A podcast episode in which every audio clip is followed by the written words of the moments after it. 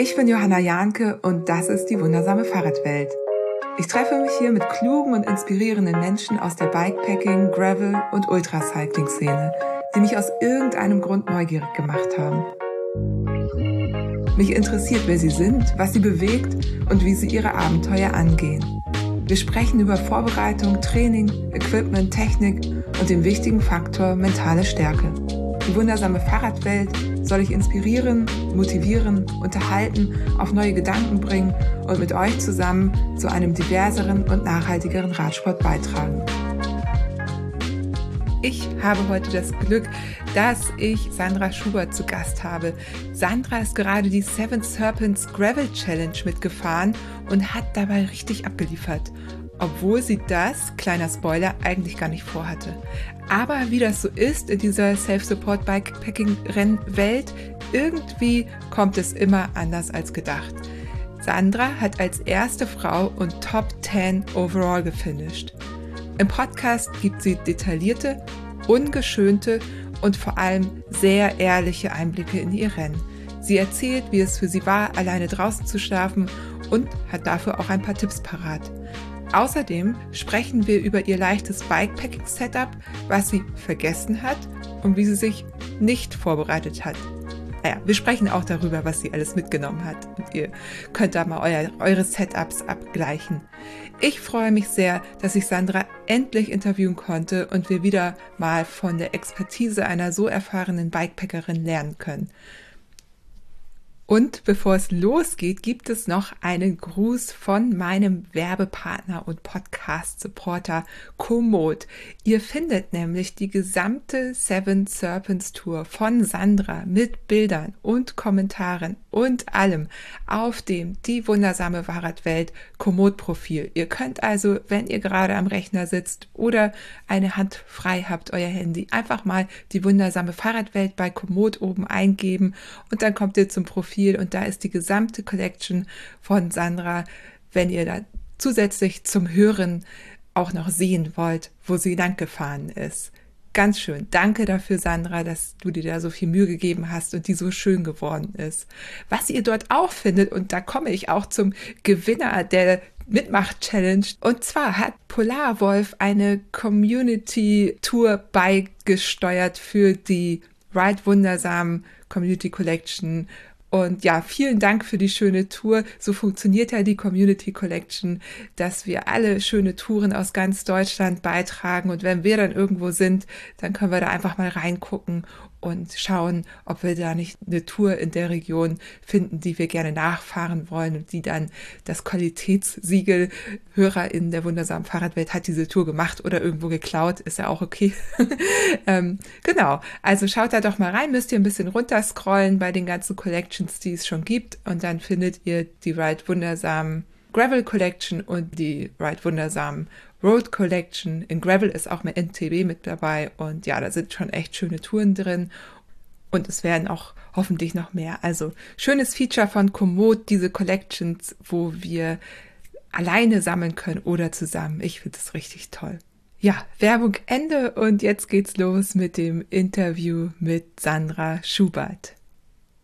Liebe Sandra, endlich herzlich willkommen in der wundersamen Fahrradwelt. Ich weiß nicht, wie lange äh, ich schon vorgehabt habe, dich einzuladen und jetzt gibt's den Anlass, der, der, der besser nicht hätte sein können. Du bist nämlich gerade der Seven Serpents mitgefahren. Ich mache das mit Menschen, die ich besser kenne, ganz gerne so, dass die sich selber vorstellen, weil ich manchmal nicht weiß, was darf ich alles sagen und was nicht. Und das wollte ich dich auch bitten, Sandra, dass du dich vielleicht kurz vorstellst.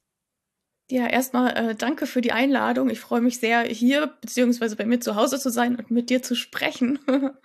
ähm, ich bin Sandra, fahre seit, ich glaube, 2017 intensiver Rad, habe auch immer mal so lange Sachen gemacht wie das Maurice Broco und ich hatte jetzt schon irgendwie ein paar Jahre Lust, mal so ein Ultra-Event mitzumachen. Ich war für das North Cape 4000 angemeldet bin das nicht gefahren aus verschiedenen Gründen und äh, ja, jetzt der Anlass, äh, warum wir hier sprechen, ist, dass ich das Seven Serpents mitgefahren bin und ja, ich bin gespannt auf unser Gespräch. Ich weiß gerade gar nicht, was ich noch sagen könnte über mich. Ich ergänze dann doch mal ein bisschen. Ja.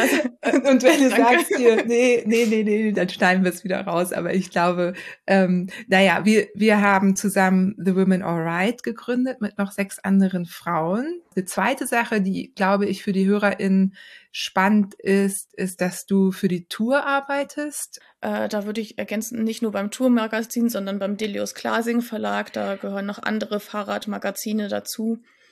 Ähm, da bin ich seit Mitte Februar in der Online-Redaktion. Dann weiß ich noch, dass du vom Laufen kommst. Bist du da auch schon längere Sachen gelaufen? Das längste waren Marathons, also 42 Kilometer gut.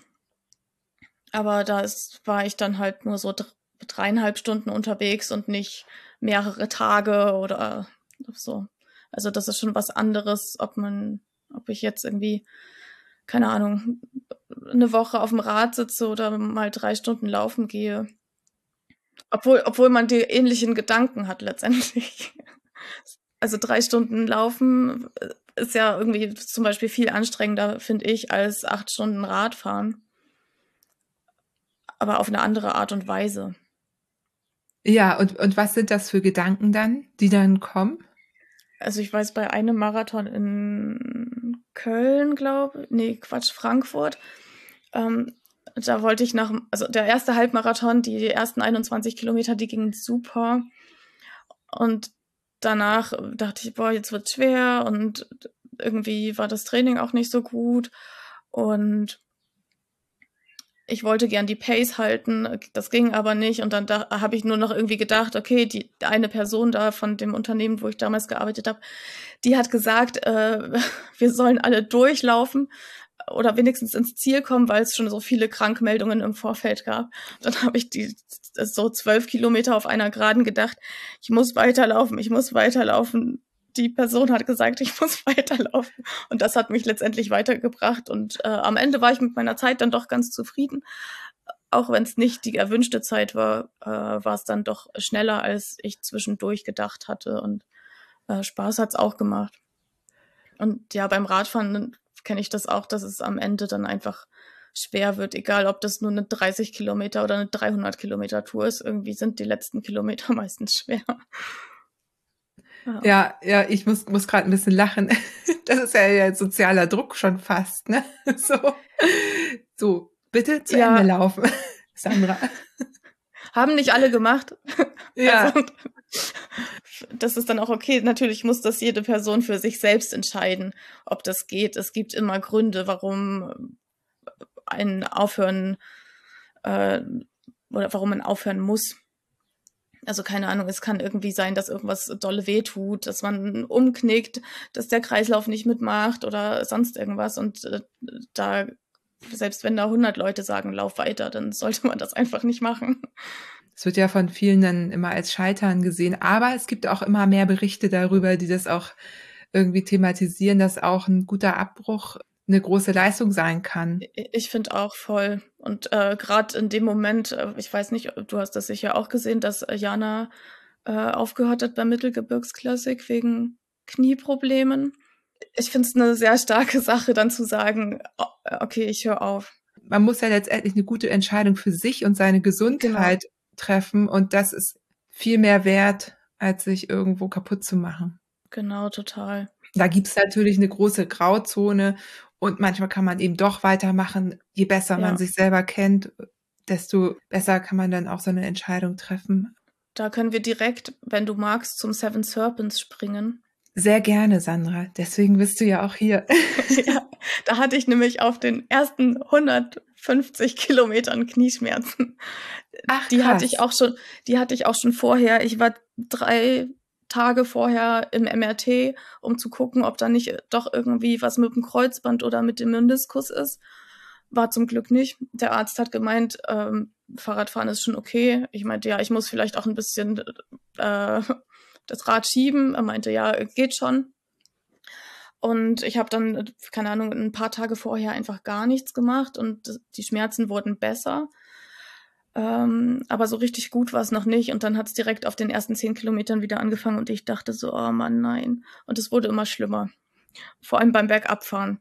Also wenn es holprig wurde, umso holpriger die Abfahrten, umso schlimmer hat das ins Knie reingehauen. Und ich dachte so, oh Mann, ich will nicht, dass dieses Jahr so wird wie letztes, weil letztes Jahr habe ich wirklich viele Sachen äh, abgebrochen, die ich machen wollte oder abgekürzt. Und ja, dann irgendwie war ich beim ersten Checkpoint und dann ging das da noch mal so eine Abfahrt runter und irgendwas ist mit meinem Körper passiert. Jedenfalls wurden langsam diese Schmerzen weniger und ich konnte die Abfahrten wieder besser runterfahren. Also berghoch war irgendwie kein Problem, aber bergunter. Und ich dachte, wie soll ich 15.000 Höhenmeter runterfahren wieder? ähm, und es war dann so, dass es aushaltbar war und dass diese Schmerzen einfach, äh, ja, also sie waren nicht mehr schlimm. Die, die, waren nur noch so ein bisschen da, die sind auch jetzt noch ein bisschen da, aber nicht so, dass ich das Bein nicht belasten kann. Und ich glaube, das äh, braucht jetzt einfach noch ein bisschen Ruhe und dann passt das wieder. Aber die ersten 150 Kilometer dachte ich echt so, nein, nein, ich will nicht aufhören. Ja. Äh, ähm, wir müssen gleich mal so ein bisschen was zum Seven Serpents sagen. Ich würde ja. aber gerne mal spoilern, dass du letztendlich Top Ten gefahren bist overall, die erste Frau, die ins Ziel gekommen ist. Also ne, wir sprechen jetzt hier nicht einfach über, hab das irgendwie gemacht, sondern du hast ja richtig abgeliefert in deinem aller, aller, allerersten Ultra-Rennen. Ja. ja ähm, die erste Solo-Frau, würde ich dazu noch sagen. Eine, Stimmt. Ein, ein Pärchen aus Spanien. Äh, die habe ich ständig gesehen, die waren total cool und genau, ich bin immer an denen vorbei, wenn die Pause gemacht haben und die sind dann an mir vorbei, weil sie einfach schneller waren auf dem Rad. Und ähm, genau, die waren halt ein bisschen vor mir da da war eine Frau dabei. genau, Mixed Teams. Die habe ich gar nicht mehr so auf dem Zettel gehabt. Genau, ähm, die standen ja auch in der Liste weiter unten. Also ja. weil es geteilt war zwischen Solo-Startenden und ähm, Duos. Wie viele Teams gab es eigentlich? Hast, hast du das noch? Oh, das weiß ich gar nicht. Das weil es gab ja nachgucken. letztendlich immer, doch es gab ja einige Frauen, aber die sind mhm. fast alle im Team gefahren, ne? Im ja, genau. Ich, ich glaube, wir waren insgesamt drei Solo-Frauen. Ah, okay. Und davon sind zwei ins Ziel gekommen. Ja, krass. Die, ja. Genau, die eine, äh, mit der hatte ich auch viel Austausch vorher schon. Da war einfach eine Allergie ein Grund. Das Rad hat für das Terrain, was doch deutlich holpriger war als irgendwie gedacht, dann nicht so gepasst und es war viel technischer als gedacht. Ähm, da haben einfach super viele Gründe dafür gesprochen, aufzuhören. Und das, da hat sie dann auch die richtige Entscheidung für sich getroffen, genau. Ja. Na gut, jetzt geht's aber ums Finish. Sandra, sag doch mal so ein bisschen, wie sind die Eckdaten? Genau, das ist ein Gravel Bikepacking Event von Ljubljana äh, in Slowenien nach Triest. Aber da geht's natürlich nicht den direkten Weg lang, das wären ungefähr 100 Kilometer, äh, sondern es geht über zwei kroatische Inseln. Ähm, also auch Fähren. Und in lauter. Was ich genau, ja übrigens total zwei, gut finde. Zwei Fähren, zwei Inseln. Auf die erste Insel ging es mit einer Brücke. Ah, okay. Ähm, also eine Brücke, Insel, Fähre, Insel, Fähre. Ja, Festland. okay, so. macht Sinn. Ähm, über Gravel-Wege, also es ist als Gravel-Event ausgeschrieben, im Nachhinein oder während des Events habe ich mir das ein oder andere Mal oder auch ein paar Mal öfter ein Mountainbike gewünscht. ähm, genau, insgesamt waren es laut Live-Tracking 816 Kilometer. Ein bisschen mehr waren es dann, glaube ich, auf dem äh, GPS-Gerät am Ende. Einmal wegen der Fährzeiten oder der Fährstrecken und auch wegen dem einen oder anderen Verfahrer. Ähm, genau, und 15.000 Höhenmeter ungefähr waren zu bewältigen. Okay, das ist auch ordentlich was. Und ja. mit was für einer Reifenbreite? Also du bist mit einem Gravelbike gefahren und wie breit waren deine Reifen? Die waren 40 Millimeter, weil nicht mehr reinpasst. Ah ja, okay, aber das ist halt auch wirklich schmal. Also ich meine, ich kann das mit dem Mountainbike nachvollziehen. So ging es mir ja bei Montañas Vacias auch. Ähm, weil das einfach so auf der Kante ne, zwischen Gravelbike und Mountainbike war. Aber da bin ich äh, immerhin 45er gefahren und hätte auch ja. nicht weniger haben wollen. Ja, also 45 wären auch schon es hätte ruhig noch ein bisschen mehr, glaube ich, sein Sogar können. noch mehr. Was, was war das so für ein Untergrund? Von entspanntem Schotter bis zu ähm, ja, großen, losen, scharfen Steinen ähm, gemixt mit ganz kleinen äh, Steinen, wo man gut wegrutschen konnte. Ähm, ja, äh, tatsächlich ganz verschiedene Gravel-Untergründe, mal ein bisschen Matsch, aber das sehr selten. Asphalt gab es auch, aber eben vor allem oft diese großen Steine und alles sehr lose. Ähm, also eher so geröllig auch. Das kennt genau, man ja geröllig. vom Atlas Mountain Race auch, ne? dass ja. die teilweise nicht nur hoch, sondern auch noch runterschieben mussten, weil genau, es einfach ich nicht auch fahrbar war. mindestens eine Abfahrt auch runtergeschoben. Andere sind da auch gefahren, aber für mich war das mit meinen Reifen und meiner Konzentration, die ich zu dem Zeitpunkt hatte, auf jeden Fall nicht fahrbar. Es war recht steil, eine Passage und gefühlt waren da halt so 20 Zentimeter tief lose, ganz kleine Steine, also größer als Sand, aber ähnlich rutschig. so, genau, das war mir nix. Ich dachte, dann verliere ich hier lieber ein paar Minuten, indem ich schiebe, als dass ich mich hinlege. Genau. Durchaus vernünftige Entscheidung. Muss er halt wissen, ja. ne? Also ich meine, genau. Ja, vielleicht ähm, mit noch ein bisschen mehr Offroad-Training würde man das halt vielleicht machen. Also wer sehr erfahren ist technisch und so, sowas auch kennt. Ja, genau. Aber, wie gesagt, andere sind da auch einfach runtergefahren. Hat mir sagen lassen. Habe ich nicht gesehen. Ich war da allein. Ich habe es gehört von anderen, die da runtergefahren sind. Eine Passage, die ist definitiv niemand gefahren.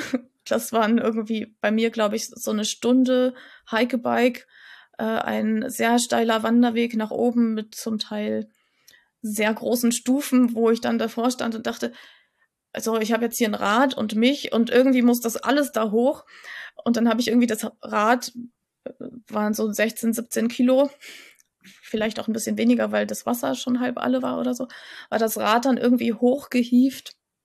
Ich habe gehofft, dass der Lack keinen Schaden oder nicht zu viel Schaden nimmt, also dass ich das nicht komplett kaputt mache, wenn ich das da hochwerfe. Ähm, ja, und dann bin ich selbst hinterhergeklettert und dann ging es weiter. Aber das hat schon ein Stück gedauert. Da kann man auf jeden Fall auch nochmal an der Technik vom Fahrrad hochtragen arbeiten. Machen ja viele, ne? Machen ja, ja tatsächlich viele. Also Emma Pulli zum Beispiel ist ja auch dafür bekannt, dass sie ihr Rad ja. auch gerne trägt, weil sie einfach auch schnell ist, auch zu Fuß und so. Ja. Ähm, ja, habe ich schon häufiger gehört. Man kann das ja so auf die Schultern legen oder so, aber ich glaube, vielleicht, äh, keine Ahnung, bräuchte ich da noch weniger Gepäck oder noch ein leichteres Rad oder irgendwie so, keine Ahnung. 16, 17 Kilo, ich meine, ist ja auch ein bisschen was, ne? Ja. So, also es gibt ja auch Setups, wo du so bei 14, 15 landest, wobei Offroad hast ja immer doch eher ein bisschen mehr noch dabei, auch. Ähm, ja, genau an Wasser und so.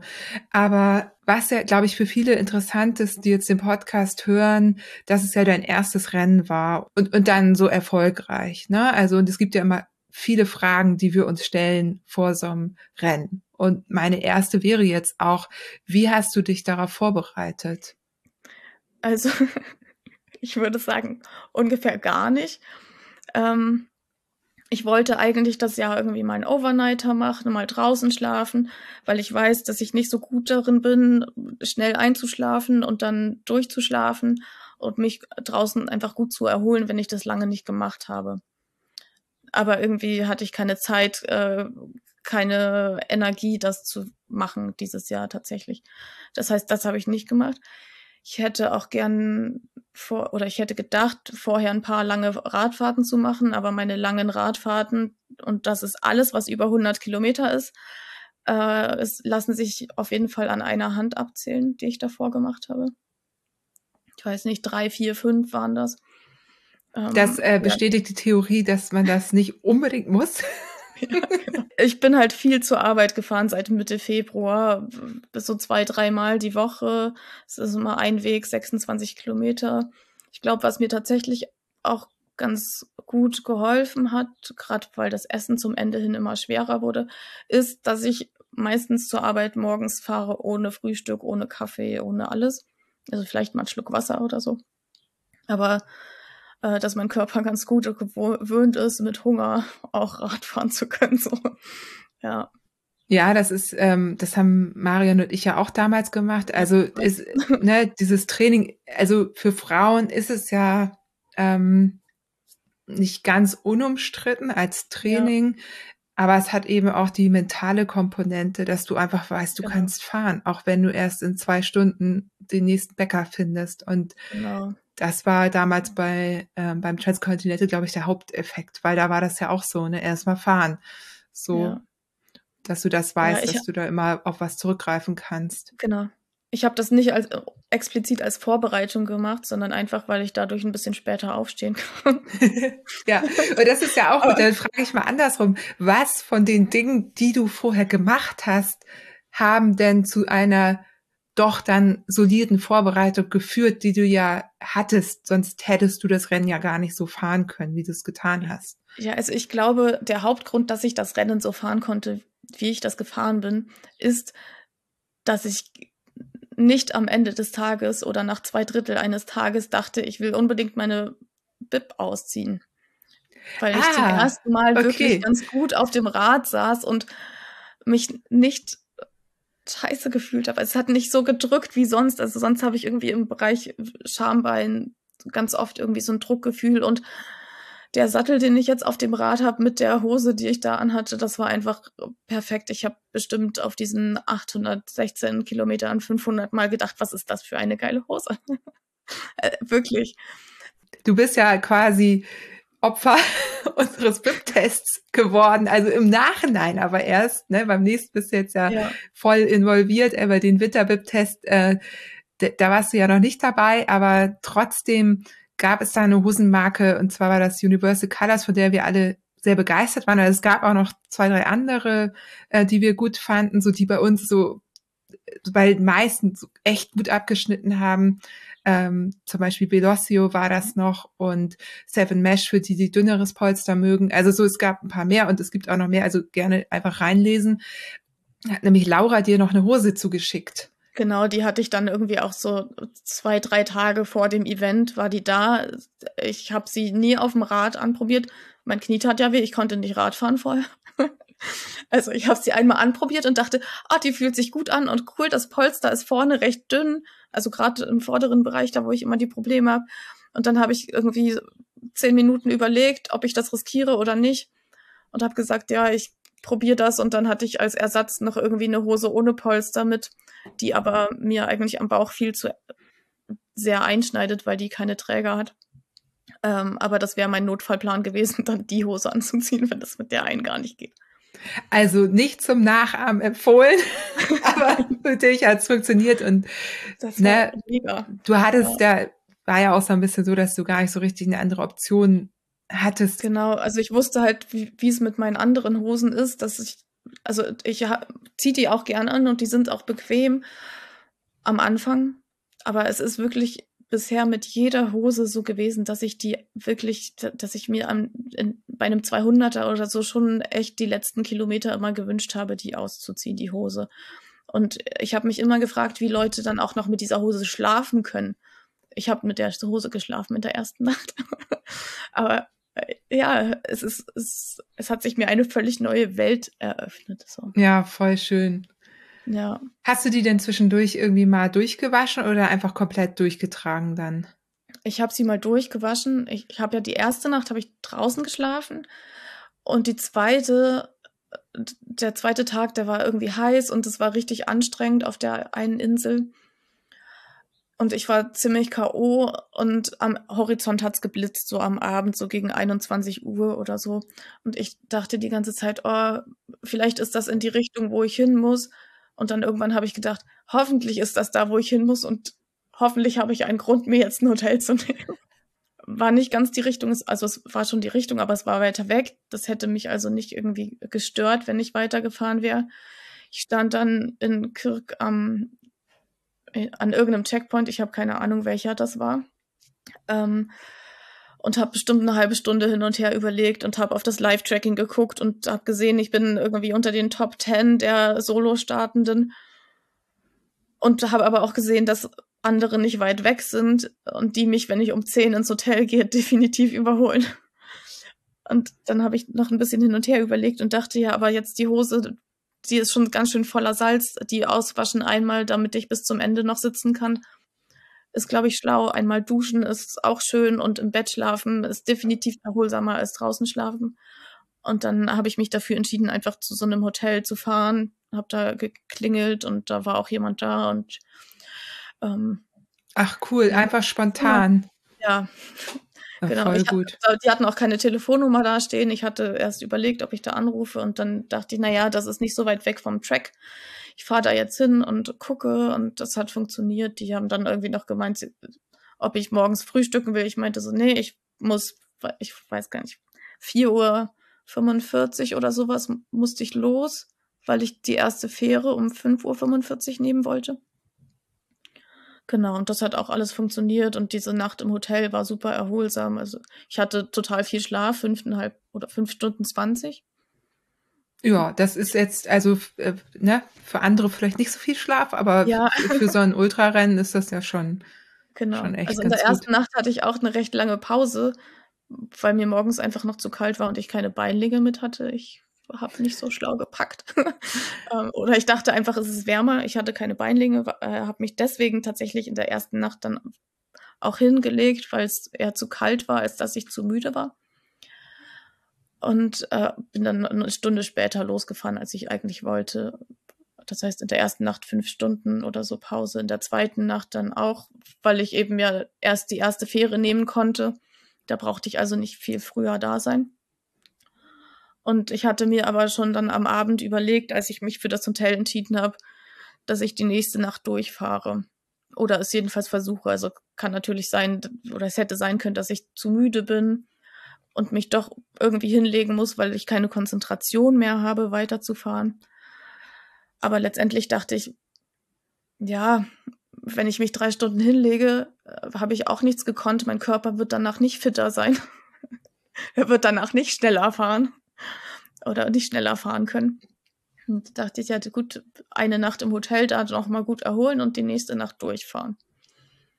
Ja, das ist ja auch aufgegangen, ne? Das war dann quasi die letzte Nacht, bevor genau. du angekommen bist. Das hat gut funktioniert. Ja, wie, wie ist das? Also ich, ich habe jetzt mehrere Fragen. Einmal, ja. ähm, ich finde, ich finde ja von außen betrachtet die Rennen mit Fähren, da gibt es ja mittlerweile auch ein paar von, also auf die ja. Kanaren ähm, genau. Gran Guanche äh, Road und ähm, Gravel gibt's da ja, haben wir auch schon hier drüber ja. gesprochen.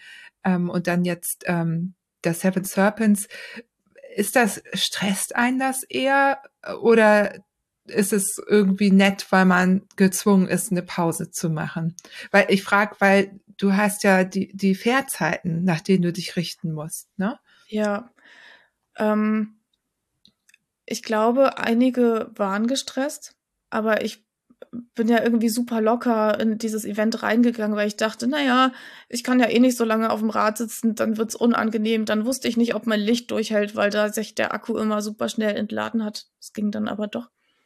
Ähm, es waren so einige Sachen im Vorfeld, wo ich dachte, na Mensch, das funktioniert so ni nicht.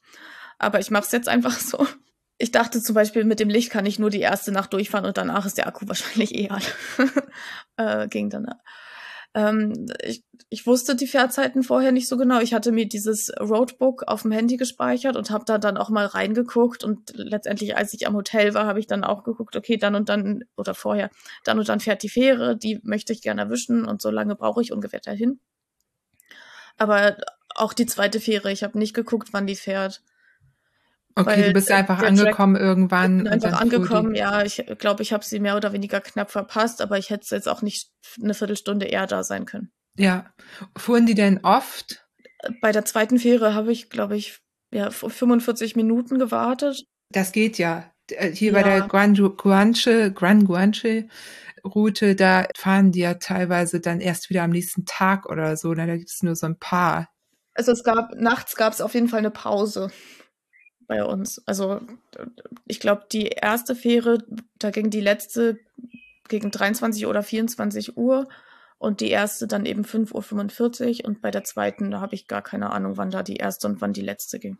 Also ich habe das echt auf mich zukommen lassen. Ja. Ja, gut, wenn du genau mit dieser Einstellung da auch rein bist, ne, hey, ich gucke einfach mal und ja. wenn die eben auch einigermaßen regelmäßig fahren. Ja, aber kann man sich dann während der Fährfahrt ein bisschen ausruhen, erholen oder ist, ich weiß gar nicht, wie lang die überhaupt ist. Ich glaube irgendwie 20 und 30 oder 40 Minuten. Also auf der zweiten Fähre waren wir, glaube ich, zu zehnt. Also weil ich habe ja recht lange gewartet und dann kamen halt echt noch einige an vielleicht ist zehn auch übertrieben, aber so, keine Ahnung, sagen wir acht bis zehn Leute waren wir da, acht bis zehn äh, Teilnehmende. Und ich habe mich dann eher unterhalten, als dass ich mich da kurz hingelegt habe. Ist ja auch ja. ganz nett. Ja, genau. ja. Und ähm, jetzt weiß ich aber, äh, du rückst ja nicht so richtig mit deinen Vorbereitungen hier raus. Ne? Deswegen muss ich ein bisschen nachhelfen. du machst ja zum Beispiel, hast ja dein äh, YouTube-Kanal, also ihr, ja. genau, ihr habt mit, ähm, ihr habt den zu zweit, We Are Cyclists. Und ja. ähm, wenn man so die Videos anschaut, weiß man schon, dass du ein bisschen unterwegs bist. Und zwar vielleicht jetzt nicht unbedingt in Rennen, wobei du da ja auch schon das Maurice Brocco mitgefahren bist. Also du kennst schon auch so Distanzen und kannst schon auch lange auf dem Rad sitzen.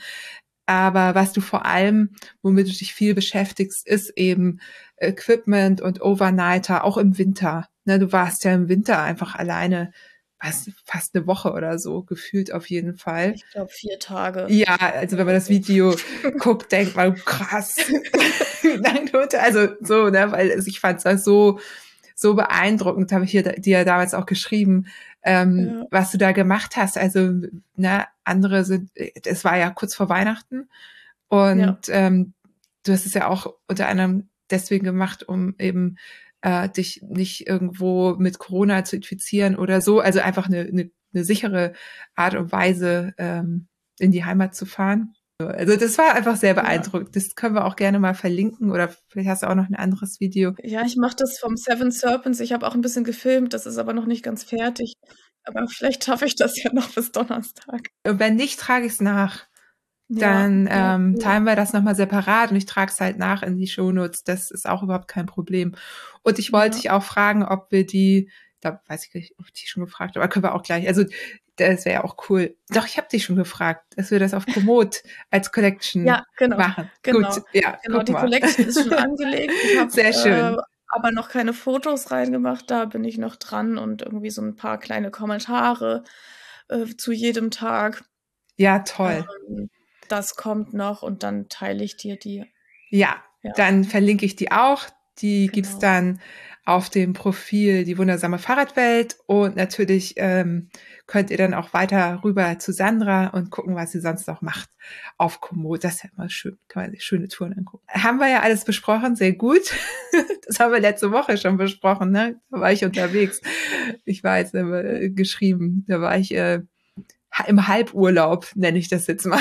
Halb im Urlaub. Ja, Halburlaub ist ein gutes Wort dafür, was du ja, aber gut, darum soll es jetzt gar nicht gehen. Trotzdem wollte ich darauf hinweisen, dass du schon sehr viel Erfahrung hast. Genau, im Packen und was nehme ich vielleicht mit und ähm, ich hatte jetzt aber dann trotzdem ein paar Sachen nicht dabei. Ich weiß gar nicht, was ich. Ich hatte meine Tubeless-Milch vergessen. Ich hatte nur einen Schlauch dabei, was dann vielleicht blöd ist, wenn man die Tubeless-Milch vergessen hat. Ich hatte eben keine Beinlinge dabei. Aber du hattest auch keinen äh, Platten oder so? Nee, ich hatte auch keinen Platten. Ich hatte gar keinen Defekt. Ich bin super durchgekommen. Mit wie viel Bar bist du gefahren? Das wollte ich mich vorhin hm, schon fragen. Ja, ich wollte das auch noch mal angucken am Ende. Ich weiß nicht, vielleicht ich weiß nicht, ob das zwei oder zweieinhalb oder so, weiß ich nicht. Ist auf jeden. Fall das, was so empfehlenswert ist und wenn du damit genau. dort warst, also so in dem Dreh, glaube ich, ist sinnvoll. Ja. Kann auch mit noch weniger, also bei breiteren Reifen dann, ne? Muss man irgendwann ja, aufpassen. Ja, genau, bei breiteren Reifen geht das so, also ich hatte zwei Durchschläge, wo ich mal auf den Stein gedonnert bin. Äh, ist aber nichts passiert, zum Glück. Ah ja, ja. Ja. Aber zweimal hat's alt gerumst. Ähm, was ja einfach ist, äh, keine Ahnung, da, da waren manche Abfahrten dabei, wo man wirklich eben geschaut hat, wo ist jetzt die Linie, wo ich fahren kann und gleichzeitig muss man aber schauen, wo man ja in diesem Moment schon gerade fährt und das alles gleichzeitig zu kriegen, wenn man eh schon irgendwie total übermüdet ist und die Konzentration nicht ganz so hoch, äh, das ist nicht immer ganz leicht. Und dann ist es auch so ärgerlich, ne? Manchmal, wenn man nicht aufpasst irgendwie. Ah. Ja, beziehungsweise nicht, nicht so schnell einfach reagieren kann, glaube ich. Oder ich jedenfalls. Auch verständlich. Ähm, du wolltest, glaube ich, noch eine Sache sagen, eben, die du vergessen hast. Und dann würde ich dich bitten, mal ähm, zu sagen, was du eigentlich mitgenommen hast. Also wie dein ja, Setup genau. war. Also äh, meine Beinlinge hatte ich vergessen. Das habe ich schon gesagt.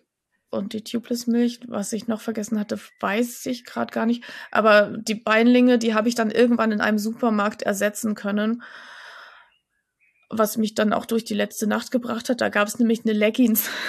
Ach, da habe ich mir eine Leggings gekauft.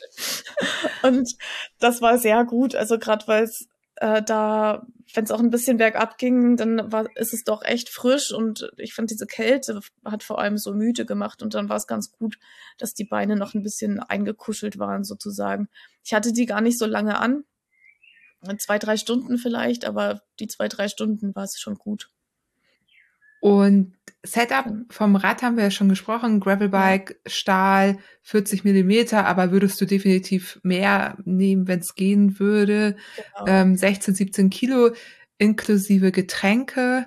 Ja. Das heißt, und du hattest ein leichtes äh, Schlafsetup dabei, also leicht. Genau. Was war da dabei? Ähm, mein Schlafsetup bestand aus einer Tyvek-Unterlage, einer Thermarest Neo Air X Light Woman Isomatte, wenn ich jetzt diese Marke nennen darf. Ja, ähm, gerne. Äh, die habe ich schon seit 2015 oder so. Ja, ich habe die mir einfach irgendwann mal gekauft, weil ich nach Island fahren wollte und auch eine ein bisschen isoliert haben wollte. Genau. Es ist auf jeden Fall nicht die leichteste, die es gibt, die ich. Aber die hatte ich, die Unterlage. Ich hatte einen leichten Biwaksack, eine Daunenhose und eine äh, so eine Patagonia Micro-Puff-Jacke. Die habe ich auch übrigens, weiß ich, was du noch vergessen hast, nämlich die warmen Socken. Socken, ja, ist mir auch gerade. das genau. hast du nicht gepostet, deswegen, ich wusste, da ja. war irgendwas ziemlich Wichtiges in meinen genau, Augen. Genau, es ist mir in dem Moment auch eingefallen, als ich mein Schlafsetup ausgezählt habe. Ja. Genau, ich wollte mir natürlich noch dicke Socken mitnehmen, weil die Hose, die Downhose, die geht ja nur bis zum Knöchel. Also ich kann die Füße schon auch reinstecken, aber von unten hat es schon ein bisschen reingezogen dann. Und dicke Socken hätten es noch ein bisschen komfortabler gemacht. Ähm, meine Jacke hat eine Kapuze, das war zum Schlafen auch super. Ähm, in der einen Nacht, die ich draußen geschlafen habe. Und ich, ich habe mir diese Downhose im letzten Frühjahr geholt und das ist so cool. Also wenn es draußen kalt ist, kann man aus dem Schlafsack krabbeln damit und es ist immer noch warm. Ja, ich finde es einfach irgendwie viel flexibler, als wenn ich irgendwie einen Sommer- und einen Winterschlafsack zum Beispiel habe, sondern ich kann halt den Sommerschlafsack dann auch mit der Jacke und der Hose kombinieren und kann plötzlich bei kälteren Temperaturen draußen schlafen. Und ich kann eben draußen rumrennen damit und mir ist immer noch warm. Also das ist echt ein krasser Komfortgewinn, finde ich. Das ist ja auch, man kennt ja auch die Bilder von Leigh Wilcox beim Silk Road Mountain Race, ne? Da hatte die ja auch so ein Setup dabei und da ist es ja dann teilweise morgens noch so kalt gewesen, dass die da einfach auch erstmal mit losgefahren ist in ja. dieser Downhose, in dieser Jacke. Natürlich ziehst du die dann relativ schnell aus, weil du auch nicht willst, dass die irgendwie super vollgeschwitzt werden, die Sachen. In Spanien hatte ich auch eine dabei, also auch mhm. die Hose, keine Daune, aber ähm, Mikropuff. Mhm ja, macht einen total flexibel. Genau, ich finde das richtig gut. Also ich habe wirklich lange darüber nachgedacht, ob ich mir die hole oder nicht. Und ich bin so zufrieden damit. Genau, das hatte ich in der Arschrakete hinten drinne. Ähm, und ich hatte noch eben diese Hose, von der ich vorhin gesprochen habe, also einfach so eine Hose ohne Polster. Und ich hatte ein T-Shirt noch dabei, weil ich dachte, ja, ich habe halt dieses Trikot, was ich anhab, aber keine Ahnung, vielleicht regnet es mal, vielleicht ist das mal super eklig und ich will das einfach nur noch ausziehen und dann kann ich mir ein T-Shirt anziehen. Das heißt, du hattest quasi auch nur ein Kit bis auf ja. die Wechselhose, die du noch für den Notfall ja, aber zwei hattest. Paar Socken hatte ich dabei. Ja, ja. Genau. Die Socken habe ich auch gewechselt zwischendurch. Das und, ist auch angenehm, finde ich. Ja, genau. Ich erinnere mich an deinen Vortrag im Bike Department Ost. Stimmt. Ja, ich hatte ja sogar drei Paar Socken dabei. Ja, ich hatte ja noch die Klettersocken. Die, ja, meine Warmsocken hätte ich ja auch dabei gehabt, aber die lagen noch zu Hause gut äh, sicher auf meinem Packstapel an Sachen, die ich nicht mitgenommen habe. Genau, ganz wichtig war meine Sonnencreme, die habe ich auch meist also morgens, wenn ich aufgestanden bin, das erste, was ich gemacht habe, Sonnencreme drauf. Nach der ersten Nacht habe ich halt überlegt, naja, wasche ich mich erst und dann dachte ich, ach, wird eh wieder staubig und habe es einfach auf den Staub und Schweiß drauf geschmiert. Äh, aber das war auf jeden Fall gut, weil die Sonne hat richtig geknallt und äh, ich hatte keinen Sonnenbrand oder so. Das ist ja dann auch nochmal anstrengender für den Körper. Ja, mega wichtig. Also sowieso, wenn man den ganzen Tag auf dem Rad sitzt, auch wenn die Sonne ja. gar nicht knallt, also ja. sollte man da echt ein bisschen vorsichtig sein. Genau, ich mache das eigentlich immer, bevor ich rausgehe. So. Und sag mal, eine Frage habe ich ja. Wir haben jetzt eben über den, ja. ähm, weil wir eben über das Schlafsetup gesprochen haben. Ja. Ähm, und du hast ja auch gesagt, du hast eine Nacht draußen geschlafen. Das ist ja immer ja. so ein Thema, ne? Traut man sich das, traut man sich das nicht? Oder so, wie, wie war das für dich? Also, falls du dich da sicher gefühlt, wie hast du den Schlafplatz ausgewählt? Hast du vielleicht Tipps dazu, gerade in so einem Rennen? Ja, ähm, also ich hatte mir überlegt erst, naja, ich fahre bis zum zweiten Check. Nee, ganz am Anfang hatte ich überlegt, ich fahre bis so gegen zwei. Also ich muss wirklich müde sein, damit ich dann schnell einschlafen kann. Also am besten hinlegen und Augen zufallen, so ungefähr. Weil ich kenne es auch, dass ich dann eben lange wach liege, weil, weil es eben doch eine ungewohnte Situation ist, einfach draußen rumzuliegen. Und dass ich dann halt nicht schlafen kann. Und dann ist es, gerade wenn das vielleicht so ein Rennen ist, ja ähm, verlorene Zeit mehr oder weniger, wenn ich da wach rumliege. genau.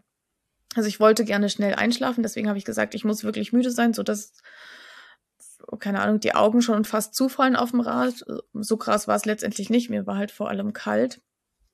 Und ich war schon müde und ich konnte mir vorstellen, dass ich äh, ganz gut schlafen kann oder dass ich schnell einschlafe. Und dann bin ich halt gefahren und habe immer am Rand so ein bisschen geguckt, was, ob da was ist und wollte gern diesen Track, den ich, also der, das, die Strecke war in fünf oder sechs Tracks unterteilt und ich wollte dann gern den zweiten noch beenden oder bis zum Ende, bis knapp vorm Ende oder so fahren.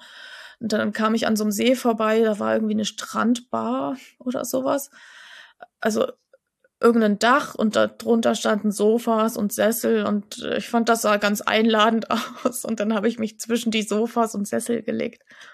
Nicht ähm, aufs Sofa. nee, das waren so zwei Sitze. Ah, okay. Schade. ja, tatsächlich. Ich habe darüber nachgedacht, aber dann dachte ich, naja, dann bin ich jetzt so zusammengekauert und das ist wahrscheinlich dann auch nicht so bequem. Ja. Äh, genau. Deswegen leider nicht Deswegen hat es noch ein bisschen länger gedauert, weil die Isomatte erst aufgepumpt werden musste und so. Äh, sonst wäre das natürlich noch noch komfortabler gewesen und krass. Genau, ich habe mich nicht unsicher gefühlt. Ich glaube, es ist auch, also vielleicht ist jemand mit dem Rad vorbeigefahren, habe ich nicht mitgekriegt. Aber ich war, es war mitten in der Nacht um zwei oder so, als ich mich hingelegt habe und ich wollte ja auch früh wieder aufstehen, wenn wahrscheinlich maximal die ersten Leute mit ihren Hunden da vorbeigehen oder so. Aber genau, dann ist man im Grunde schon weg, ne? Das ist ja das, genau. dann, wenn wieder was los ist, ist man weg und wenn keiner da ist, was soll einem da genau. passieren? Großartig. Hast du den Trecker, da habe ich mich nämlich neulich gefragt, ich habe tatsächlich auch per E-Mail jetzt ganz unabhängig, also so eine allgemeine äh, Nachfrage bekommen, wie das eigentlich ist, ob man gerade in den bekannteren Rennen ob man da nicht den Trecker auch ein bisschen früher ausmacht, aber man darf ihn ja eigentlich gar nicht ausmachen. Nee, genau. Aber ja, darüber habe ich auch schon nachgedacht, dass das schon gruselig ist, dass das ganze Internet einem zugucken kann und genau weiß, wo man ist. Genau, theoretisch ja, ne? Wer von dem Rennen weiß, weiß dann ja, wo du bist. Keiner sonst. Die, wie gesagt, die meisten anderen kriegen es ja überhaupt nicht mit, ne? Genau, also das, das finde ich schon, diese Vorstellung gruselig, aber äh, auf der anderen Seite müssen dann auch irgendwie genau Menschen, die einem was Böses wollen oder sowas, da gut recherchieren und keine Ahnung, ich glaube, dann gibt es auch viele andere Möglichkeiten an. Also ich glaube, das ist schon recht unwahrscheinlich letztendlich. Das müssen Leute sein, die sich dann für solche Events interessieren und naja, keine Ahnung. Ja. Äh, ich, aber diese Vorstellung finde ich tatsächlich auch gruselig. Und ich weiß gar nicht, wo ich mal mitgefahren bin. Ich glaube, das war dann aber eben kein Rennen, sondern wir hatten alle Trecker, aber es war eben so ganz entspannt. Ja. Und da haben wir die dann einfach ausgemacht, sind dann noch ein paar Meter weiter gerollt und haben uns dann da hingelegt. Ja, da muss man wahrscheinlich vorher noch mal gucken, ob man den ausschalten darf oder nicht oder wie das ist. Aber genau, also diese Vorstellung finde ich tatsächlich auch ja nicht so prickelnd. Wenn ich allein irgendwo unterwegs bin, zum Beispiel, lade ich auch meine Aktivitäten eigentlich erst im Nachhinein hoch, weil vielleicht, obwohl ich jetzt eh zum Beispiel bei Strava das äh, Start und Ziel immer ausgeblendet habe, aber trotzdem hat man dann ja eine ungefähre Vorstellung vielleicht. Und ja, mache ich dann einfach später. Das muss ja nicht an dem gleichen Abend sein, wenn ich irgendwo im Wald liege, dass genau. dann irgendwer das mitunter wissen könnte. Ja, das hatten wir jetzt ja auch als ähm, genau. Podcast mit Hagen. Genau, das ist, finde ja. ich, also ein Tag später ist er dann, oder sogar einfach, wenn man nach Hause kommt, kann man es doch schön aufbereiten ja, genau. und so. Genau. Ja, naja, gut, äh, ja, finde ich interessant. Fand ich auch eine gute Anmerkung. Also Grüße gehen raus ähm, an den Hörer, äh, der mir diese E-Mail geschrieben hat. Und finde ich auch immer ganz gut, mal so Einwände zu bringen, auch wenn wir jetzt hier nicht eine Lösung dafür haben, aber man, ne, manchmal entwickelt sich dann ja auch irgendwie was oder irgendjemand hat noch eine viel bessere Idee. Ist ja alles irgendwie immer, immer, kann ja immer verbessert werden. Auf der anderen Seite fand ich das auch ganz spannend. Ne? Ich habe hab ja dann so gerade in der letzten Nacht so immer mal auf das Live-Tracking geguckt.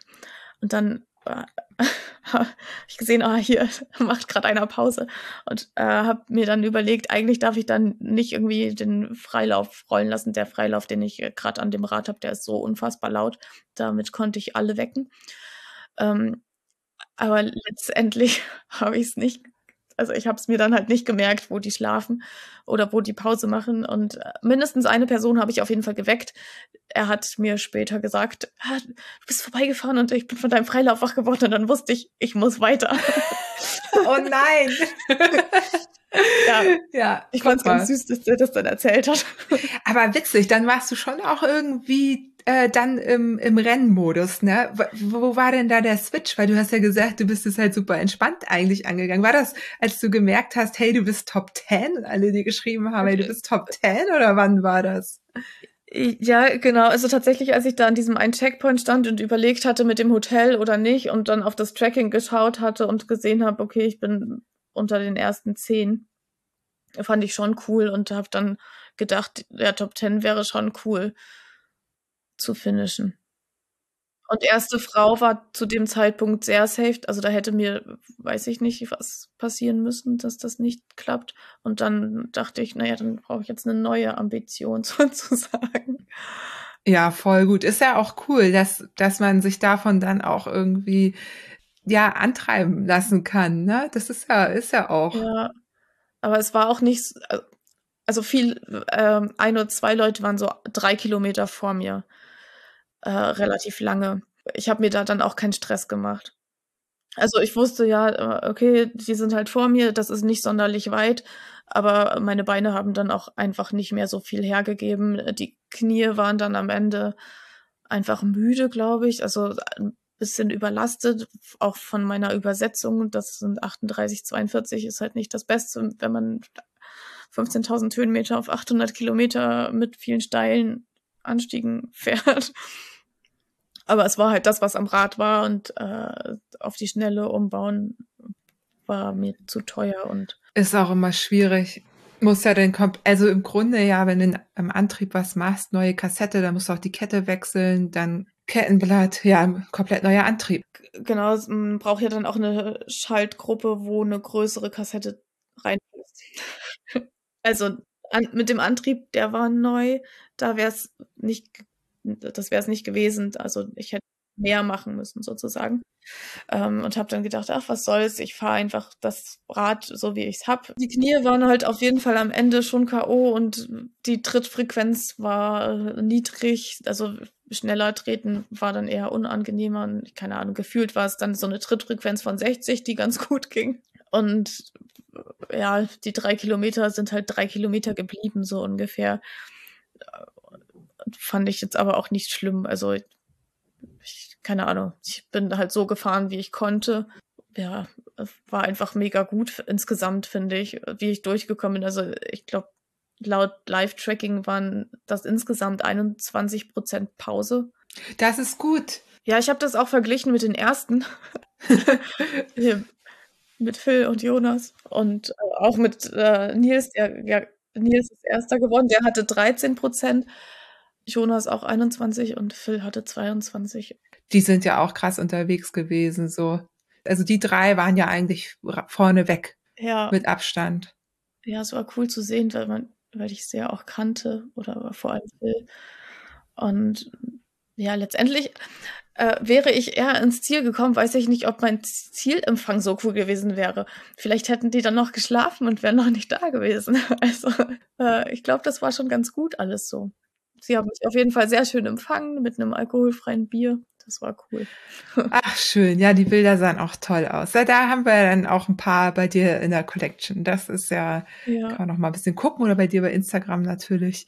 Sollen wir noch mal zu dem Equipment zurück, weil ich hatte ja nicht nur Schlafsachen dabei. Ja, gerne. Ich fand mein Trinksystem ganz gut. Das war so eine Wasserblase ähm, von einer Bikepacking-Marke in der Rahmentasche. Die habe ich vorher noch nie benutzt, also die war auch neu. Ich hatte noch einen anderen Schlauch angemacht, weil der Schlauch, der eigentlich dabei ist, äh, nicht so gut ist und das Ventil nicht so gut ist.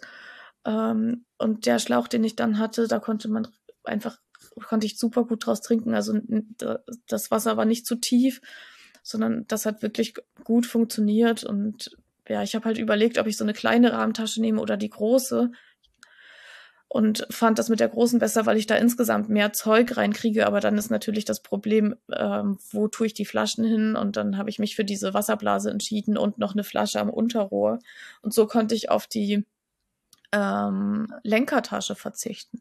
Also ich hatte eine Arschrakete und die Full Frame Bag und eine kleine Oberrohrtasche. Ja, voll gut. Dann, also ja. nenn ruhig die Marken. Also das ist ja für uns alle spannend. Also ich ja. weiß es wahrscheinlich also, schon. Genau, meine Full Frame, äh, die ist von Gramm Tour Packing. Sind wir ja auch große Fans. Ja, äh, Grüße gehen raus. Cool. ja. Ähm, aber meine äh, Arschrakete von Gramm Tour Packing habe ich nicht genommen, weil ich habe auch eine von Ortlieb und die kann ich besser am Rad packen. Die kann ich dran lassen, kann da das Zeug reinstopfen und bin einfach schneller mit dem Packen. Ja, und die Wasserblase, die ist von Apidura. Und die habe ich kombiniert mit einem Trinkschlauch von Evok, von so einem Trinkrucksack. Und der geht richtig gut. Also ich hatte den Trinkrucksack irgendwie letztens zum Testen aus der Redaktion und fand, das trank sich total gut daraus. Und dann dachte ich, na, das hatte den gleichen Mechanismus, wie ich das an die äh, Trinkblase ranmache, wie eben auch diese Apidura-Blase. Und dann dachte ich, na Mensch, dann tausche ich das einfach und habe den Schlauch rangemacht. Und dieser Schlauch hat auch noch so einen kleinen Magneten dran, ähm, wo ich den Schlauch eigentlich an den Trinkrucksack ranmachen kann, aber ich habe ja einen Stahlrahmen und dann habe ich das vorne ans Steuerrohr ran. Ach, super. Das war richtig gut, äh, halt immer nur ein bisschen eingestaubt, äh, aber das ging einfach wirklich gut und äh, ich war ziemlich happy damit. Ich hatte halt dann mit dieser Flasche am Unterrohr und der anderthalb Liter Wasserblase äh, so gut zwei Liter Wasser immer dabei. Irgendwann am ersten Tag gab es nämlich zum Beispiel auch so eine Strecke, wo es, glaube ich, über 100 Kilometer oder so kein Wasser gab. Da hatten wir uns abends, also da hatte ich noch ein paar Leute getroffen auf der Strecke und dann haben wir in einem Dorf nochmal Menschen gefragt, ob die uns das auffüllen. Also die standen da gerade auf der Straße rum und haben uns dann allen die Flaschen und Trinkblasen voll gefüllt. Und so ging es dann auch gut über die 100 Kilometer.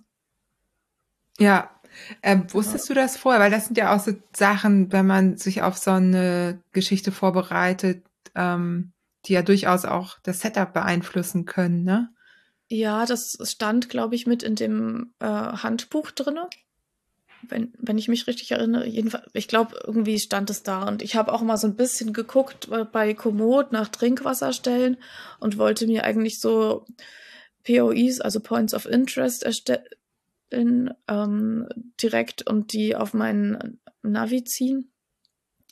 Aber das war alles super kurzfristig und ich war mit meinen Gedanken eigentlich noch ganz woanders und habe das irgendwie in den zwei Tagen vor, bevor ich hier losgefahren bin, äh, zusätzlich zum Packen, was auch sehr kurzfristig war, nicht noch äh, hingekriegt. Und wer hatte dann halt einfach keine Points of Interest, was auch okay war. Naja, das sind immer so die Sachen, ne? Ah. Man, man kann es machen, aber letztendlich äh, hat es eben zu meinem Modus gepasst. Mal gucken, was ja, kommt. Ja, ja. ja. Das ist ja auch manchmal gar nicht so ein schlechter Modus, ne? Einfach mal ja. Erwartungen niedrig halten, einfach auch sich genau. entspannen und genau. entspannt dann reingehen und einfach so, ja, alles kann, nichts muss. Genau. Ich glaube, das ist echt ganz gut, weil das den, den Kopf so entspannt. Sonst braucht man schon so viel, oder ich jedenfalls, glaube ich, sehr viel Energie, um vielleicht meinen Erwartungen gerecht zu werden. Oder weil ich mich aufrege, dass ich meinen Erwartungen nicht gerecht werde oder so. Und ja, einfach mit diesem entspannten Modus ähm, brauche ich dafür einfach keine Energie, sondern kann mich freuen an dem, was ich gerade mache. Und das, ja, war, glaube ich, total cool. Also ich glaube, ich war einfach diese drei Tage, klar war ich mal irgendwie K.O., aber ich habe auch, ich hatte super viel gute Laune. Ich war froh und habe mich an der Landschaft erfreut und eigentlich insgesamt an dem ganzen Event, auch wenn ich mich ab und an mal aufgeregt habe, dass es doch ganz schön rough ist, das Terrain. Aber ja, tatsächlich. Ich habe am Ende auch darüber nachgedacht, also jetzt nicht zwei Kilometer vom Ziel, sondern ich glaube immer mal wieder auf den letzten 200 Kilometern oder so, ob das denn jetzt die härteste Radfahrt ist, die ich bisher gemacht habe. Und äh, nein, war es nicht. So, die hatte ich irgendwann letztes Jahr, als ich mal von Halle an der Saale zu mir nach Hause fahren wollte und äh, einfach richtig schlecht auf dem Rad saß und das war super unangenehm und ich habe es dann auch irgendwann abgebrochen. Äh, das war deutlich härter, das war mental viel, viel anspruchsvoller irgendwie oder viel beanspruchender als das jetzt, weil ich einfach so gut jetzt mit dieser Hose, die ich ja jetzt neu hatte, auf dem Rad saß. Das hat mich so beflügelt. Ist krass, ne? Was das ausmacht. Also es ist wirklich, ich sage das ja auch immer wieder, wenn mich jemand fragt, auch sowas wie Transcontinental Race und alle ja. diese Ultrageschichten, ja, sorg dafür, dass du gut auf dem Rad sitzt und bequem. Ja. Natürlich kann niemand zaubern, ne? Und wenn ja. du keine passende Hose für dich findest, rechtzeitig ist natürlich bisschen zwicken ist ja dann auch okay. Aber wenn man dann was gefunden hat, wenn es dann einfach passt, oh, das ist echt, ja. echt richtig gut. Ja, genau. Gibt es denn trotzdem irgendwas, was du anders machen würdest, wenn, wenn du das, wenn du fürs nächste Rennen oder für die nächste Challenge? Äh, ja, ich glaube, ich würde Beinlinge einpacken. Okay, die, also die einfach, vergessenen Sachen einpacken. Ja, also ich, nee, ich, ich glaube, ich habe sie nicht so ganz vergessen, sondern mehr absichtlich nicht eingepackt, weil ah, ich dachte, okay. es ist wärmer. Aber nachts ist es halt schon, nachts sind 12 Grad oder 17 Grad viel kälter als tagsüber. Und gerade wenn es dann irgendwie vielleicht noch so ein bisschen feucht wird und nebelig, auch wenn die Temperatur, die das Navi vielleicht anzeigt, gar nicht so kalt aussieht, fühlt sich das viel kälter an und Kälte macht sehr müde. Also mich jedenfalls. genau das heißt irgendwie vielleicht da doch noch mal irgendwie eine Überziehhose oder sowas einstecken oder Knielinge. Knielinge hätten wahrscheinlich schon gereicht, wenn ich sowas hätte, aber habe ich gar nicht. vielleicht ist das mal eine Investition. Also ein bisschen wärmere Sachen mitnehmen würde ich anders machen. Dann vielleicht würde ich auch in der ersten Nacht noch weiterfahren dann. Und also Essen war wirklich ein Problem für mich. Also am ersten Tag hatte ich mir vor oder insgesamt hatte ich mir vorgenommen, äh, möglichst wenig anhalten, irgendwie schnell und auf dem Rad essen und am ersten Tag hat das auch noch gut funktioniert. Ich hatte so, keine Ahnung, zehn Riegel oder so mit. Und am Anfang dachte ich, boah, geil, die sind super lecker, schmecken wie eine Schüssel Müsli. Und äh, ja, später wurde es immer schwieriger, die zu essen. Und schon der Gedanke an so einen Riegel hat mich nicht mehr glücklich gestimmt, sondern eher so, oh nein, muss ich das wirklich essen? Ähm, aber ja, musst du, weil äh, irgendwo muss die Energie herkommen und äh, vor allem ist irgendwann der Magen leer. Also Energie hat der Körper wahrscheinlich genug, aber der Magen war leer und ähm, da musste einfach ein bisschen was rein. Und das habe ich dann irgendwie immer versucht, aber ich habe mich schon vor diesen Riegeln dann so geekelt. Ich habe halt immer mal so abgebissen ja, am letzten Morgen irgendwann habe ich an der Tankstelle dann irgendwie so ein Sandwich gefunden. Das war wirklich gut. Also, das war das, was ich brauchte, glaube ich. Irgendwie so Weißbrot mit Zeug drauf. Ähm, aber alles, ich fand es krass, was die anderen so gegessen haben. Ich habe mir zwischendurch halt drüber nachgedacht, was ich essen würde. Und es war halt irgendwie ein Sandwich. Aber ich habe nirgendwo eins gefunden, immer nur so trockenes Brot. Und das hat, konnte ich mir nicht vorstellen, runterzukriegen andere haben Pizza gegessen und dies, das. Und ich finde es mega krass und beeindruckend, dass die Leute so viel essen können. Ähm, normalerweise kann ich auch viel essen, aber beim Radfahren irgendwie nicht so. Ich habe dann halt irgendwie Joghurtdrinks in der Nacht oder abends und morgens und ein bisschen in der Nacht getrunken und Cola. Also jede Nacht hatte ich eine Flasche Cola, das hat auch gut gereicht. Und ähm, was noch? äh, genau Kohlenhydratpulver halt im Getränk. Genau, also ich habe meinem Körper schon Energie zugeführt, aber ich musste halt immer noch irgendwie so ein bisschen was in den Magen füllen, damit der nicht so leer ist. Wie war denn da so die Versorgungslage? Also äh, gab es da viele Tankstellen? Ich meine, Tankstellen ne, wahrscheinlich eher ja. gar nicht, weil du warst ja Offroad unterwegs. Oder, ja, aber, ich war an zwei Tankstellen. Okay. aber das ist ja, also, ne, auf der, wenn du Straße fährst, dann kommst du ja andauernd an Tankstellen oder kannst du zumindest einplanen. Genau. Nach dem ersten Checkpoint äh, kam so ein größerer Ort und da wusste ich, dass es da irgendwas gibt. Und ich dachte, da kommt irgendwas an der Strecke. Also ich bin der Strecke gefolgt und dann war ich aus dem Ort raus und dachte, ah, schade, äh, eigentlich brauche ich jetzt doch dringend was zu essen. Also bin ich wieder umgedreht, wieder in den Ort reingefahren. Ähm, und da stand dann gerade einer am Rand und den habe ich dann angequatscht, ob der Bock hat, mit mir zusammen was zu essen zu suchen, weil der hat gerade auch auf seinem Handy geschaut und der wollte auch gerade was essen. Andere saßen da auch in dem Ort rum. Und wir haben uns dann eine Tankstelle gesucht. Äh, die war zwar ein bisschen weiter weg als irgendwelche Restaurants, aber es ging natürlich schneller. Und dann saßen wir da irgendwie, glaube ich, zehn Minuten noch vor der Tankstelle. Also wir haben dann ein bisschen was dort gegessen und dann sind wir weitergefahren, ein Stück zusammen und ja, irgendwann hat das Tempo dann nicht mehr ganz so gepasst und dann waren wir nicht mehr zusammen. Also, ja. Das ist auch mal ganz nett, ne, wenn man ein paar Meter zusammen rollt. Genau, so, genau. Finde ich auch. Gab es denn da Supermärkte? Wahrscheinlich in dem ja, Ort schon, ne? In, wahrscheinlich gab es in dem auch, aber wir, wir haben einfach die Tankstelle genommen. Das war, glaube ich, das ja. Erstbeste. Und ich war auch an einem Supermarkt irgendwann am zweiten Tag, glaube ich. Also ich war auf jeden Fall auch in Supermärkten. Äh, ich war in Supermärkten und Tankstellen. Und in Restaurants nicht. Das hätte mir zu lang gedauert. Irgendwann war ich mal in der Tracking durch, ich glaube, das war die kleinste Stadt der Welt. Das hat mir mein Vater erzählt. Der hat mich nämlich auch verfolgt. Und der hat mir dann gesagt, der Tracking durch die kleinste Stadt der Welt. Die Stadt hat 29 Einwohner oder 29 Menschen, die da wohnen. Wie wird man denn zu der kleinsten Und Stadt der Welt? Ich weiß nicht. Das, das ist, da, äh, es war wie so eine Burg oder so, wo man rein ist. Und dann ging der Track da irgendwie eine Runde rum und keine Ahnung, ich habe mich da drin verfahren. Also ich stand immer wieder vor einer Wand, aber ich war auch nicht die Einzige, der es so ging. Andere haben mir auch erzählt. Die standen da da und dann ging man um eine Kurve und dann stand man schon wieder vor einer Wand. Äh, und da hatte ich in irgendeinem Restaurant gefragt, ob die eine Cola haben, weil ich gerne noch Cola wollte und es wurde schon langsam dunkel und ich wusste nicht, ob noch was kommt. Äh, die hatten aber nur eine Cola in der Glasflasche und dann habe ich gesagt, gut, nee, dann nicht. Die konnte ich mir schlecht in die Trikotasche stecken. Ähm, aber dann kam ich irgendwie, also ich, ich wäre halt auch mit dem Zeug durch die Nacht ge gekommen oder weitergekommen, was ich hatte. Ich hatte noch irgendwie Riegel und Gummitiere. Aber irgendwann 21 Uhr oder 21.30 Uhr oder so kam ich noch an so einem riesengroßen Supermarkt vorbei.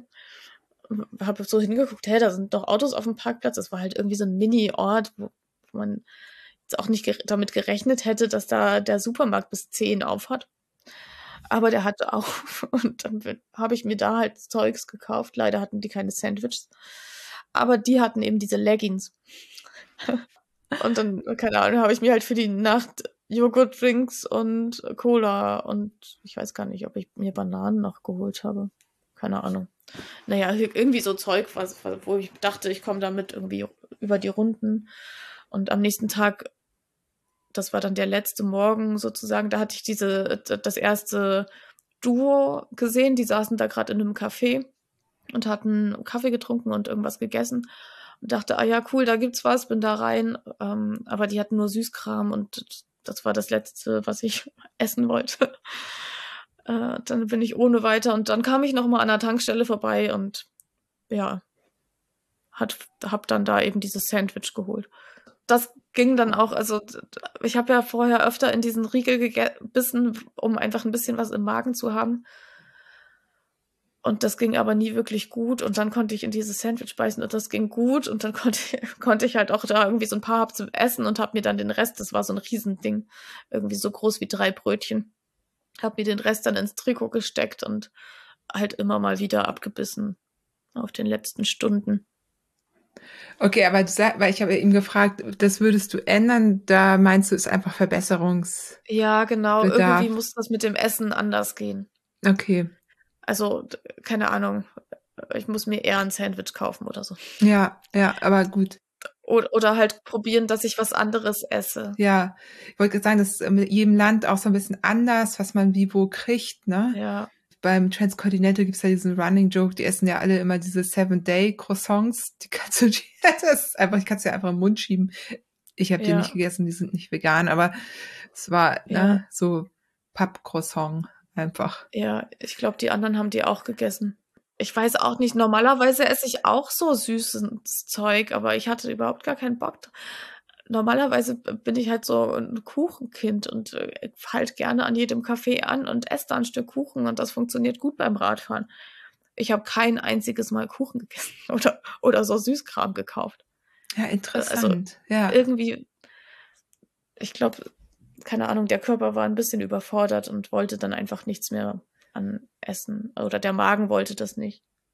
So bei den langen äh, Sachen, also lang jetzt, wo, wo man irgendwie 10 bis 16, 17 Tage im Race-Modus ist, ähm, kann man ja ganz gut auch feststellen, dass es so drei, vier Tage dauert, bis du quasi ja. drin bist. Und da hört ja dann so ein kürzeres Rennen schon wieder auf. Ne? Ja, Genau, aber tatsächlich, normalerweise kenne ich das auch, wenn ich halt mehrere Tage unterwegs bin, dass ich dann danach Hunger habe. Also währenddessen ist es oft so, dass ich nicht so gut essen kann. Aber danach, und das ist irgendwie auch da ein bisschen ausgeblieben. Ja. Also die anderen haben dann zwei Frühstücks gegessen und so und ich war froh, wenn ich das eine Frühstück geschafft habe es hat mich ein bisschen gewundert.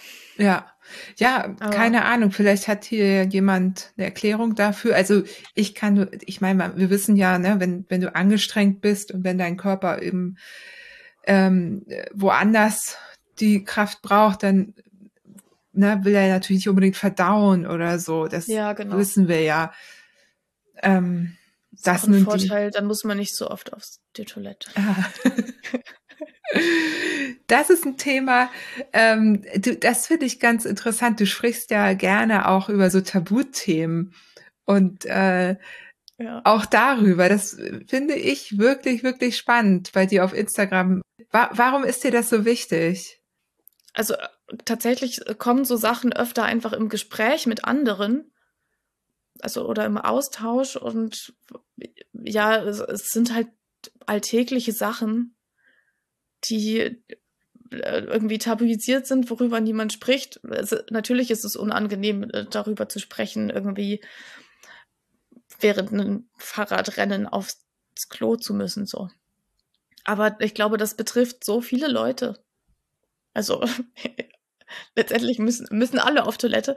Äh, und ich kann mir auch vorstellen, dass viele da irgendwie Probleme haben. Also wenn man zum Beispiel muss und da gerade kein Klo ist, ist es halt ein bisschen blöd und ähm, bei mir zum Beispiel ist es so, dann, dann kann ich das verdrücken und dann hab, dann rumort der Bauch aber einfach so unangenehm rum.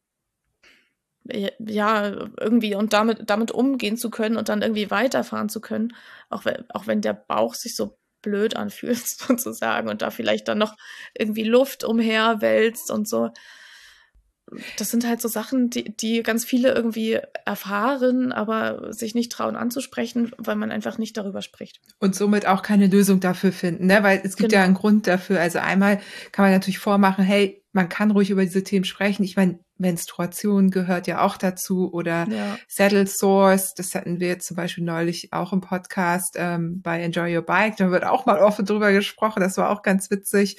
Äh, jetzt nur um so ein paar zu nennen, es gibt natürlich auch noch mehr. Ja. Ähm, und klar, ne, man kommt ins Gespräch und äh, das Ziel ist ja hier, okay, beim nächsten Mal weiß ich, was ich hier machen kann oder ne, bei Sandra funktioniert das, bei Johanna das.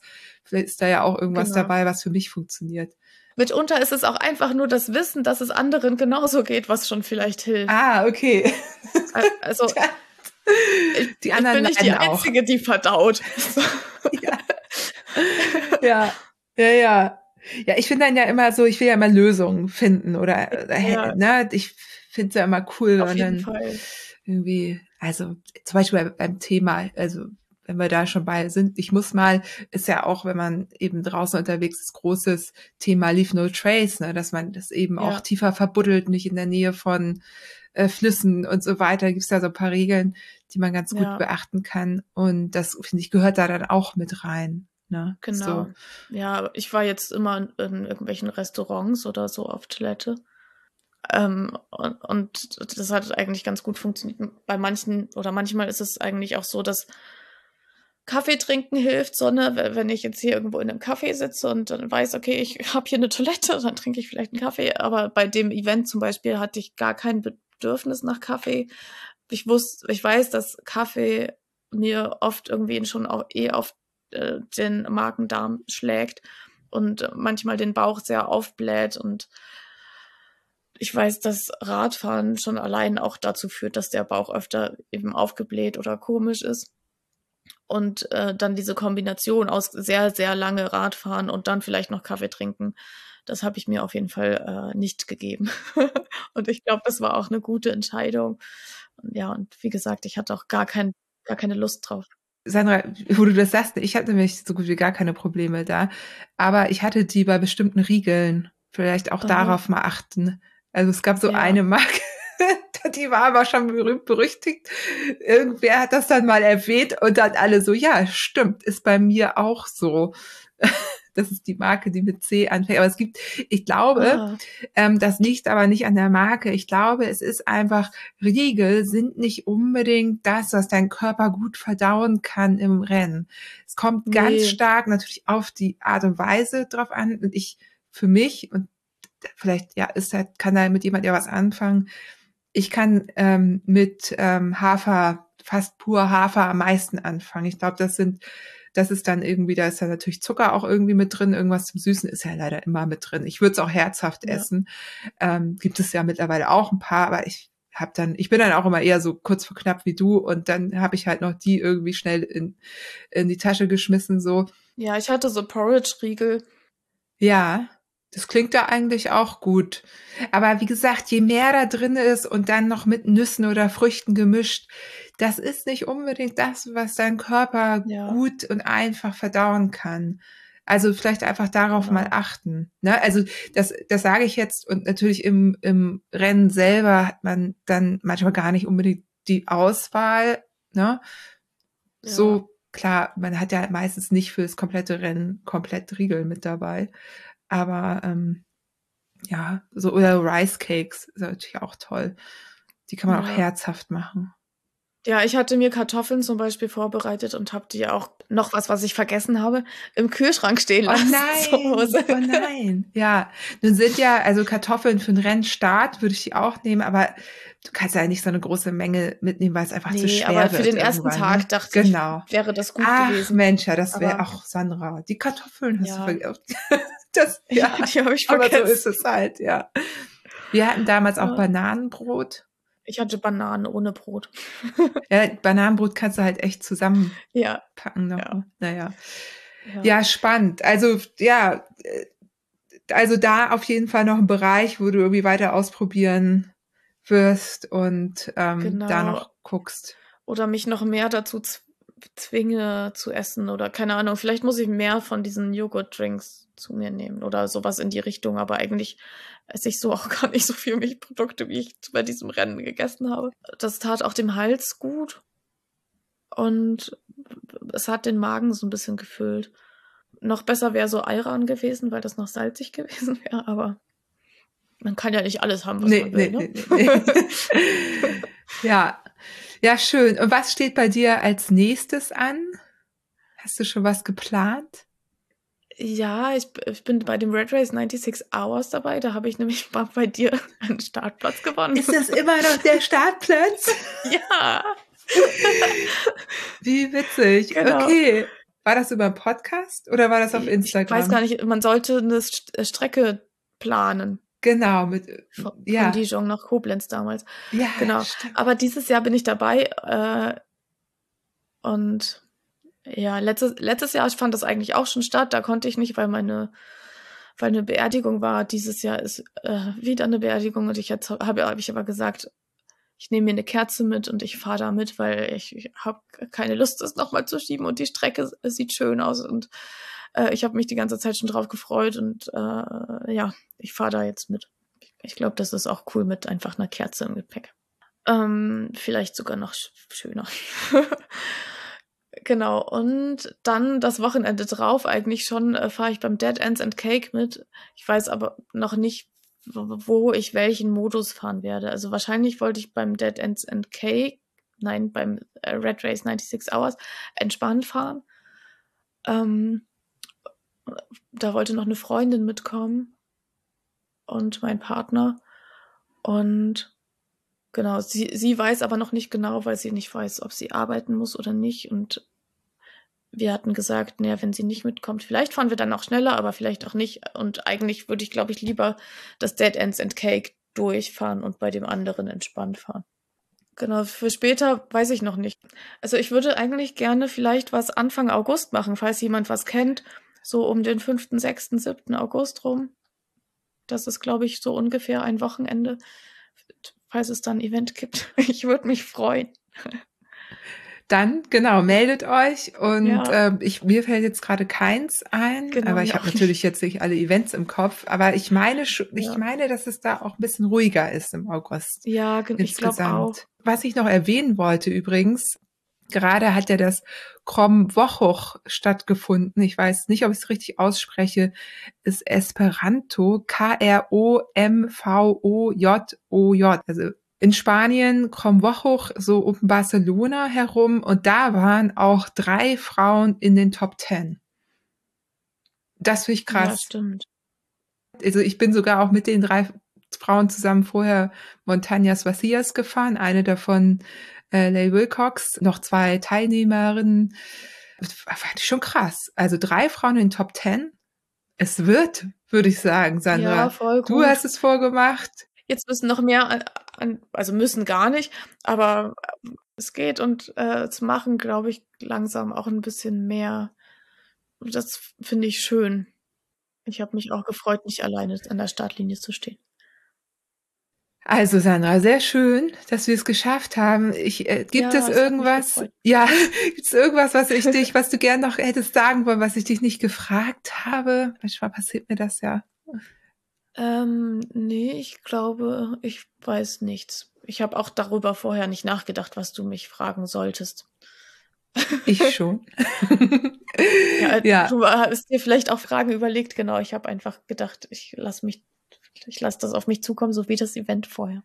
Ja, sehr schön. Das hat, glaube ich, auch sehr gut funktioniert, auch in diesem Fall. Ich verlinke natürlich dein Instagram-Profil. Ähm, auf Komoot haben wir deine Tour dann gibt's natürlich die übliche Möglichkeit, einfach äh, über einen Kommentar auch auf Apple Podcast zu fragen und dich zu kontaktieren natürlich auch. Man kann dir auch ähm, genau. auf Instagram einfach schreiben, aber gerne halt auch öffentlich, auch gerne unter dem Post, dann können alle mitlesen ja. und dann kannst du ja auch noch auf ähm, vielleicht Fragen eingehen, die die HörerInnen jetzt noch an dich haben. Genau, das ist ja mal für andere auch spannend, das nochmal zu lesen, dann vielleicht, wenn, also weil oft hat nicht nur eine Person die gleiche Frage, sondern vielleicht mehrere. Deswegen ist so ein Kommentar ganz gut. Genau. Denke ich auch. Und auch bei Komoot kann man gut kommentieren, ja. auch die äh, Gesamtcollection. Ähm, und ja, verlinke ich alles natürlich. Ja. Ja, Sandra, vielen, vielen Dank. Hab einen schönen Abend. Ähm, erhol dich noch weiter gut. Hast du noch irgendwas? Ja. Ich meine, das ist ja erst eine Woche oder so her, ne? Zwei schon. Zwei. Das ja, okay. gefühlte Ewigkeit. Eine Sache fällt mir noch ein, dass, dass man an irgendwelchen Körperstellen Schmerzen hat und irgendwelche so Taubenstellen und sowas. Ähm, wo man vorher vielleicht gar nicht wusste, dass man da vom Radfahren irgendwas belastet. Also ich hatte irgendwas ähm, überm Schulterblatt, zwischen Nacken und Schulterblatt so ungefähr, da, da immer eine Stelle, wo es immer mal so übelst reingeschossen hat und am Ende war das richtig unangenehm und jetzt beim Radfahren kam das auch wieder so ein bisschen bei Abfahrten. Aber zum Glück jetzt noch nicht, äh, nicht wieder so dolle. Genauso, also, keine Ahnung, man hat dann schon einige Sachen, die, die einfach wehtun oder unangenehm sind und diese tauben Finger und Zehen da, glaube ich, ähm, muss ich und auch andere noch dran arbeiten, dass das vielleicht nicht unbedingt auftaucht, äh, genau in dem letzten Podcast, den ich von dir gehört habe mit Max. Ja, genau, Max Riese. Genau, da, und das, der, der hat gesagt, dass er dauerhafte Nervenschädigungen auch schon hat. Und das fand ich dann äh, krass und dachte, ich muss äh, da nochmal genauer nachschauen, was man da machen kann dass es nicht auftritt. Also bei mir sind die Zehen, die großen Zehen so halb taub. Es wird besser, aber es, sie sind noch nicht ganz wieder da. Genau. Und äh, vielen anderen ging das auch so. Genau. Und ich glaube, das ist noch was, was ich nicht unbedingt verändern, aber äh, ausprobieren würde, was ich, wie ich das noch ähm, verbessern kann, dass es weniger stark auftritt oder gar nicht. Ja, denn äh, viel Erfolg dabei. Danke, danke. und ja, vielen Dank fürs Dasein. Und nochmal, wer jetzt noch Fragen hat, es gibt genug Kanäle, auf denen diese Fragen gestellt werden können. Und genau. Sandra, vielen Dank fürs Dasein. Danke für die Einladung und bis bald.